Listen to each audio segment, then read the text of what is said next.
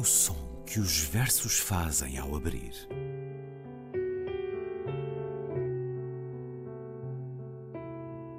Se leio um livro e ele torna o meu corpo tão frio que fogo nenhum o pode aquecer, sei que isso é poesia.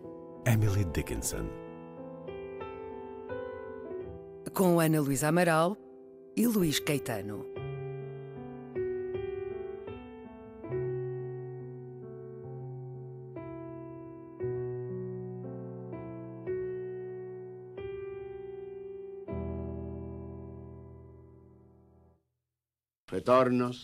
De un poeta asesinado. Has vuelto a mí más viejo y triste en la dormida luz de un sueño tranquilo de marzo, polvorientas de un gris inesperado las sienes y aquel bronce de olivo que tu mágica juventud sostenía, surcado por el signo de los años, lo mismo que si la vida aquella que en vida no tuviste, la hubieras paso a paso ya vivido en la muerte.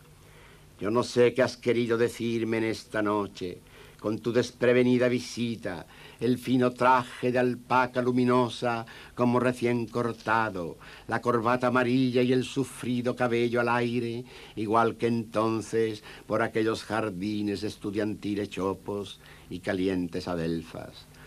Tal vez hayas pensado, quiero explicarme ahora ya en las claras afueras del sueño, que debías llegar primero a mí desde esas subterráneas raíces o escondidos manantiales en donde desesperadamente penan tus huesos. Dime, confiésame, confiésame si en el abrazo mudo que me has dado, en el tierno ademán de ofrecerme una silla, en la simple manera de sentarte junto a mí, de mirarme, sonreír y en silencio sin ninguna palabra, dime si no has querido significar con eso que a pesar de las mínimas batallas que reñimos, sigues unida a mí más que nunca en la muerte, por las veces que acaso no lo estuvimos, ay, perdóname, en la vida. Si no es así, retorna nuevamente en el sueño de otra noche a decírmelo.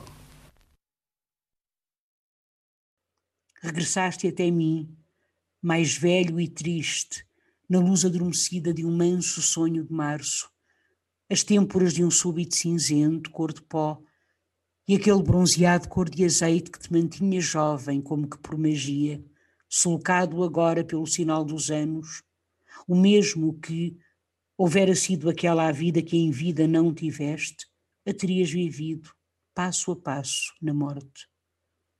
Não sei o que quiseste dizer-me nesta noite com a tua visita repentina, o fato fino de recente corte, alpaca luminosa a gravata amarela e o cabelo revolto ao ar, tudo como era dantes, por aqueles jardins de chopos de estudante e quentes oleandros. Talvez tenhas pensado, quero agora explicar-me já às claras e fora do meu sonho, que deverias primeiro ter chegado até mim vindo dessas raízes subterrâneas ou mananciais escondidos, onde desesperadamente penam os teus ossos. Diz-me, confessa. Confessa-se o abraço mudo que me deste, no gesto terno de me ofereceres uma cadeira, nessa forma simples de te sentar junto a mim, de me olhares, de me sorrires e em silêncio, sem nenhuma palavra. Diz-me se com isso não quiseste dizer que, apesar das ínfimas batalhas que travamos, continuas unido a mim mais do que nunca, na morte, mais que nas poucas vezes em que não estivemos, perdoa-me, na vida. Se não for isto, regressa novamente num sonho de outra noite e vem dizer-me. Regressos de um poeta assassinado. Poema que escutamos primeiro na voz do autor, Rafael Alberti, depois na tradução e leitura de Ana Luísa Amaral. Olá, Ana. Olá, Luís. Rafael Alberti, andaluz de Puerto de Santa Maria, onde nasceu a 16 de dezembro de 1902, morreu a 28 de outubro de 1999. Caramba, vida longa para este poeta da chamada geração de 27, esta geração, de que fazia parte também Federico Garcia Lorca, que era, quase, que era quase da mesma idade. Imagine se Lorca tivesse vivido até aos anos 90. É uma ideia tão chocante porque estamos a pensar e estamos a olhá-lo neste poema de Rafael Alberti, Federico Garcia Lorca, que é uma ferida aberta na história de Espanha, essa história que tem um pacto de esquecimento sobre as atrocidades cometidas naqueles anos, de 36 a 39, incluindo este assassinato de Federico Garcia Lorca na madrugada de 17 para 18 de agosto de 1936. Quatro presos seguiram, escoltados por golpistas, na estrada das localidades de Visnar para Alfacar, um professor, dois anarquistas e o poeta. Foram assassinados nessa madrugada e a ferida aberta debaixo do solo de Granada mantém-se. É um símbolo de todos os desaparecidos. Este túmulo de Lorca, que ninguém sabe onde está, que já motivou muitos na poesia, nomeadamente a nossa Sofia. Federico Garcia Lorca, por interpostos companheiros no som que os versos fazem ao abrir, Rafael Alberti, ele que lia poemas durante os bombardeamentos de Madrid, os poemas dele, como de tantos outros, como os de Lorca, serviam de panfletos revolucionários nessa guerra sobre a qual George Orwell disse um dia a Arthur Koestler: a história parou em 1936. A história parou perante as atrocidades cometidas naquela guerra que antecederia imediatamente a Segunda Guerra Mundial. Porque convocou Rafael Alberti para hoje, Ana? Eu pensei no Rafael Alberti e pensei neste poema por causa de uma conversa que tive com a minha amiga e colega Rosa Maria Martel, Rosa Martel, com quem eu escrevi uma vez um ensaio, um ensaio, um, um, assim, uma coisa um bocadinho maluca que fizemos e que se chama, que se chama Aranhas e Musas, pronto, que é sobre a figuração da aranha e da musa na poesia, na poesia. E a determinado momento uh, eu deu-me para ir reler, um, um, justamente de Federico Garcia Lorca, um, um, texto maravilhoso, um texto fantástico que ele tem, que é Juego e Teoria del Duende, um texto de 33, Jogo e Teoria do Duende, em que ele faz uma, em, em que ele, uh, portanto, faz uma diferença entre o anjo, a musa e o duende. Então ele diz que o anjo e a musa vêm de fora. A musa dá as formas, o anjo dá as luzes, mas o duende é aquele, é, é necessário despertar o doente nas últimas, diz ele, habitações do sangue. Ora, e eu lembro, e, depois eu estava, estávamos a conversar até ao telefone e disse, olha, é engraçado e tal, encontrei este texto outra vez e estive a ler, ai, também vou reler. E de repente, já não sei porque, a que propósito, uh, uh, eu pensei estar com o doente, porque é esta a expressão, não é?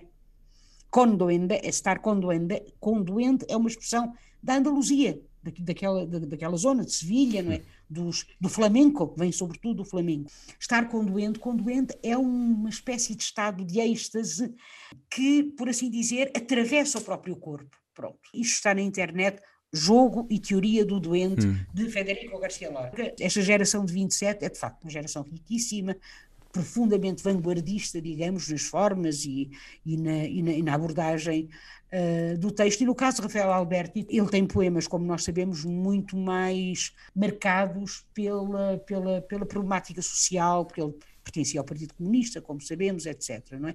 Mas este não é o único poema que ele tem, uh, uh, que ele tem a Federico, ele tem outro muito bonito também, que diz Federico por estos montes de la Aniene. Aniene é um rio em Itália, por onde ele se exilou, primeiro para Paris, depois, depois para Buenos Aires e depois para a Itália. Tus olivos trepando van, llamo a sus ramas con el aire, tu si estás, Federico. Mas este poema é, é um poema de facto muito bonito, é um poema que tem várias, várias, várias partes e, e faz-nos pensar um bocadinho, quer dizer, realmente uh, Rafael Alberti continua vivo quando Federico Garcia Lorca, como o Luís disse, não é, morreu tão cedo, tão jovem. Estas imagens aqui são muito bonitas, o bronzeado cor de azeite, e é curioso, não é, porque é também junto das oliveiras, não é? Que ele é que ele é, que ele é assassinado. A, forma como aqui o tempo, digamos assim, oscila entre o espaço onírico, o espaço do sonho, não é? Onde, uh, onde uh, ele aparece vestido da mesma maneira, tudo como era de antes, no espaço do sonho, não é? Nesta visita repentina, mas ao mesmo tempo, repare, ao mesmo tempo, a, a, a sua aparência, o seu corpo estão envelhecidos, não é? Mais velho e triste na luz adormecida e uma... isto é muito bonito, as têmporas de um súbito cinzento, cor de pó. E depois, o final do poema, esta relação a, a intimidade, se quiser, da relação entre estes dois amigos, não é? Se o abraço mudo que me deste, o gesto terno de me ofereceres uma cadeira, o olhar, o sorrir, o silêncio, e, e estes, até mesmo as pequenas tensões existentes na vida, digamos assim, deixam de fazer sentido agora na morte. Portanto, diz-me se com isso, se com teres querido vir, tu não, tu não continuas, tu não me quiseste dizer que continuas unido a mim mais do que nunca.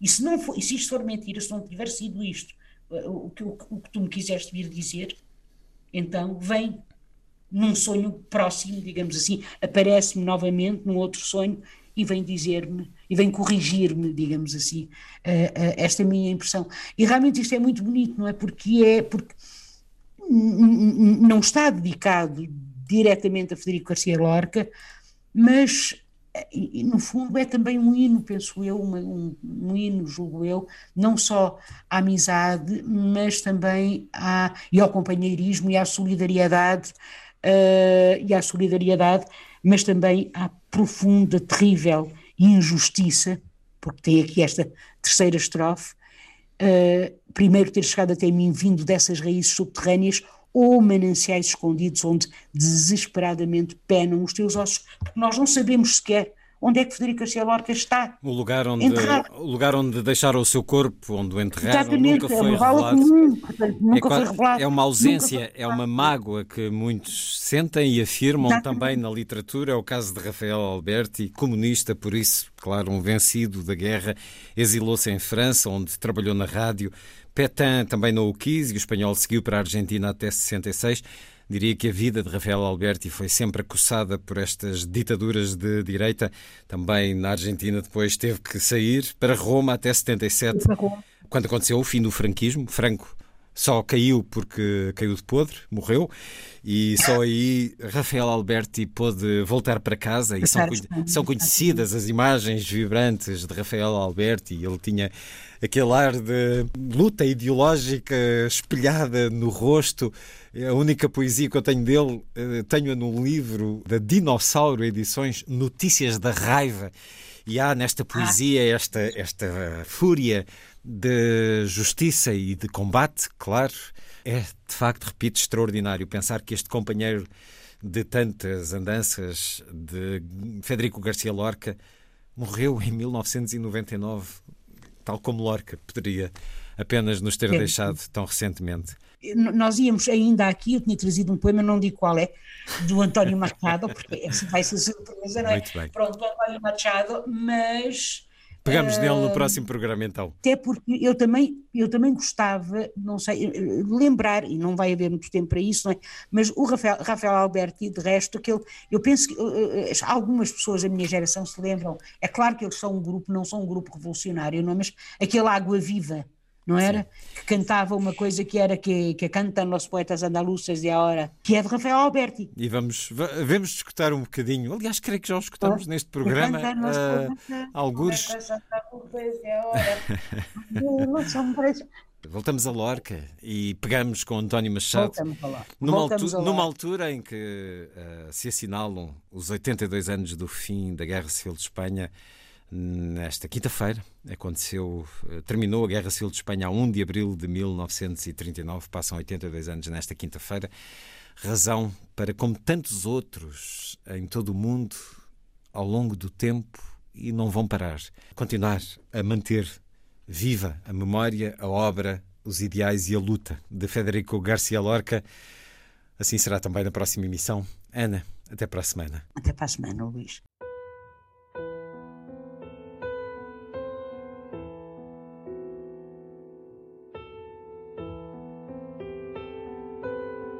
O som que os versos fazem ao abrir.